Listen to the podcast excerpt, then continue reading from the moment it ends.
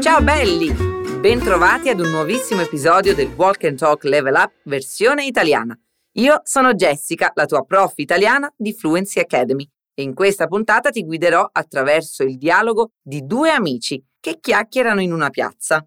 Se sei nuovo da queste parti, devi sapere che questo podcast è interamente in italiano il suo scopo è farti migliorare l'ascolto e la pronuncia della mia bellissima lingua. Ti ricordo che puoi accompagnare questo podcast sul nostro portale fluencytv.com. Lì troverai la trascrizione del dialogo che ascolteremo tra poco e in più dei contenuti extra che ho preparato per ampliare le tue conoscenze. Adesso ascolteremo il dialogo ed ogni volta che ascolterai questo suono dovrai ripetere con me la parola o la frase che ti suggerirò.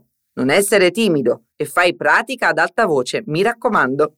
L'ideale è ascoltare questo tipo di contenuto mentre fai qualche altra attività, mentre guidi per esempio, o mentre passeggi. L'importante è che alleni la pronuncia. Pronti? Andiamo! Come vi dicevo, oggi accompagneremo due amici, Laura e Rocco, sono in una piazza a parlare del nuovo flirt di Rocco. Ascoltiamo cosa sta succedendo. Torno tra pochissimo. Non ci credo, con chi esci? Con una molto figa. Abbiamo chattato. Aspetta, ti faccio vedere una foto. Ho creato un mostro. Dove l'hai conosciuta? Sull'app. Tu invece? Non ti vedi con nessuno stasera? Io mi sono cancellata. Avete scoperto com'è la nuova cotta di Rocco? Che ne dite di ascoltarlo di nuovo? Non ci credo, con chi esci? Con una molto figa. Abbiamo chattato. Aspetta, ti faccio vedere una foto. Ho creato un mostro. Dove l'hai conosciuta? Sull'app. Tu invece? Non ti vedi con nessuno stasera? Io mi sono cancellata.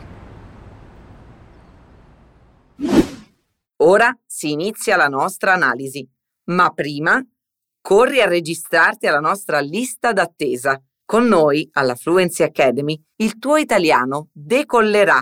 Partiamo da Laura che chiede al suo amico: Non ci credo, con chi esci?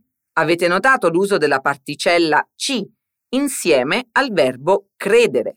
Proprio qui questo pronome ha un valore di indicare in che cosa lei non crede e a proposito l'informazione viene subito dopo. Con chi esci? Ripassiamo ciò che ha detto Laura insieme. Iniziamo dalla prima parte. Non ci credo. Non ci credo. Attenzione perché nella seconda parte abbiamo il verbo uscire, naturalmente irregolare. Dal suo infinito, uscire, diventa esci con una E all'inizio. Con chi esci? Con chi esci? Non ci credo. Con chi esci? Ottimo. E lui risponde vivamente con una molto figa. Caspita Rocco, sembri davvero allegro. Notate bene la parola figa, che vuol dire una ragazza attraente, bellissima. Però state attenti, questa medesima parola potrebbe anche essere una parolaccia, quindi occhio al contesto. Dillo con me, con una molto figa. Non dimenticate di unire la N finale di con alla U dell'articolo una, con una molto figa. E le racconta che hanno chattato. Il verbo all'infinito è chattare, di origine inglese, e viene da chat. Semplicemente significa scambiare dei messaggi su internet. E questo è un ottimo modo per fare conoscenza con altre persone. Al passato prossimo questo verbo prende avere come ausiliare e diventa chattato. Formiamo la frase insieme.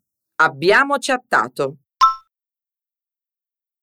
Abbiamo chattato.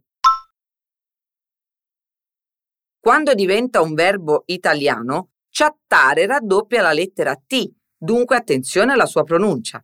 Abbiamo chattato. Perfetto, e alla fine lui le mostra una sua fotografia. Prende il cellulare e dice Aspetta, ti faccio vedere una foto. Iniziamo questo pezzo con aspetta, che indica una richiesta all'imperativo. Se vuoi chiedere a un amico o a qualcuno con cui hai un rapporto un po' più stretto di aspettare, dirai aspetta, aspetta. Benissimo. In seguito Rocco continua con ti faccio vedere una foto. Stavolta percepite la costruzione far vedere, che equivale al verbo mostrare, a differenza che la prima forma è più usata nel suo uso quotidiano, ma comunque potremmo dire la stessa frase con questo verbo, cioè ti mostro una foto. È la stessa cosa. È un po' come let me see oppure deixe ver. Che ne dite di ripetere con me entrambe le forme? Partiamo. Ti mostro una foto.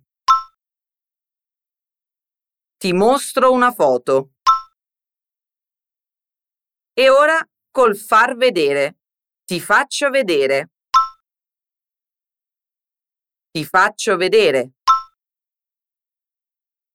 Ti faccio vedere una foto.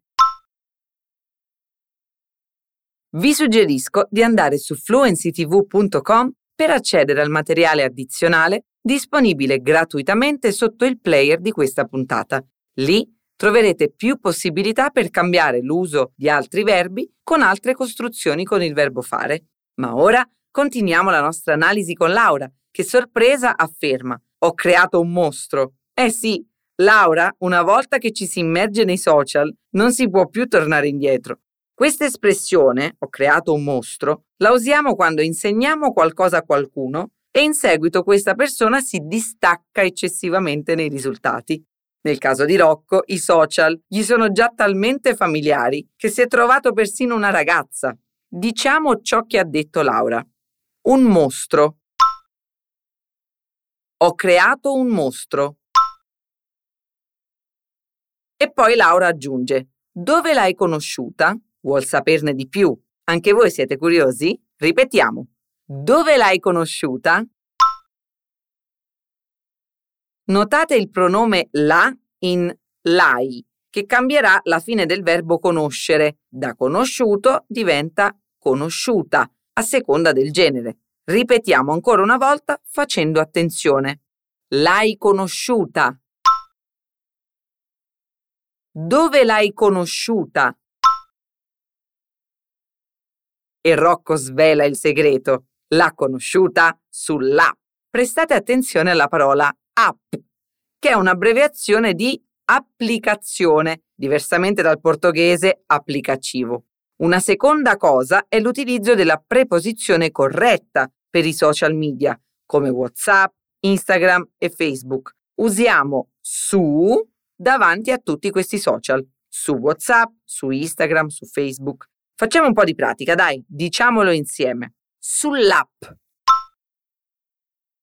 Sull'app.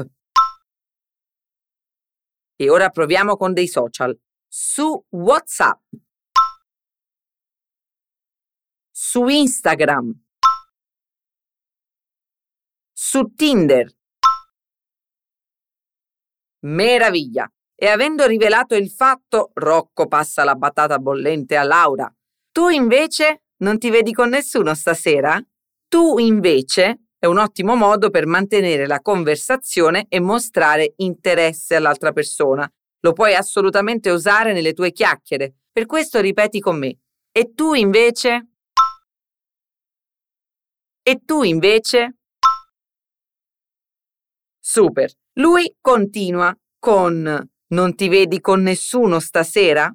Quest'ultima frase vuol dire non esci con nessuno stasera e può anche significare non stai frequentando nessuno? Se l'obiettivo della domanda è sapere se uno si vede spesso con qualche persona, diciamo non stai frequentando nessuno? Ripassiamole tutte. Non ti vedi? Non ti vedi? Con nessuno stasera? Con nessuno stasera? Non ti vedi con nessuno stasera? Non ti vedi con nessuno stasera? Benissimo. Ed ora col verbo frequentare. Non stai frequentando nessuno? Non stai frequentando nessuno? E subito dopo gli risponde Laura. Io mi sono cancellata. Qui vi chiedo di prestare un po' di attenzione al verbo cancellare, che in questo caso significa apagar in portoghese. Quindi io mi sono cancellata vuol dire che lei ha cancellato il suo account. Concludiamo ripetendo quest'ultima frase. Sono cancellata. Io mi sono cancellata.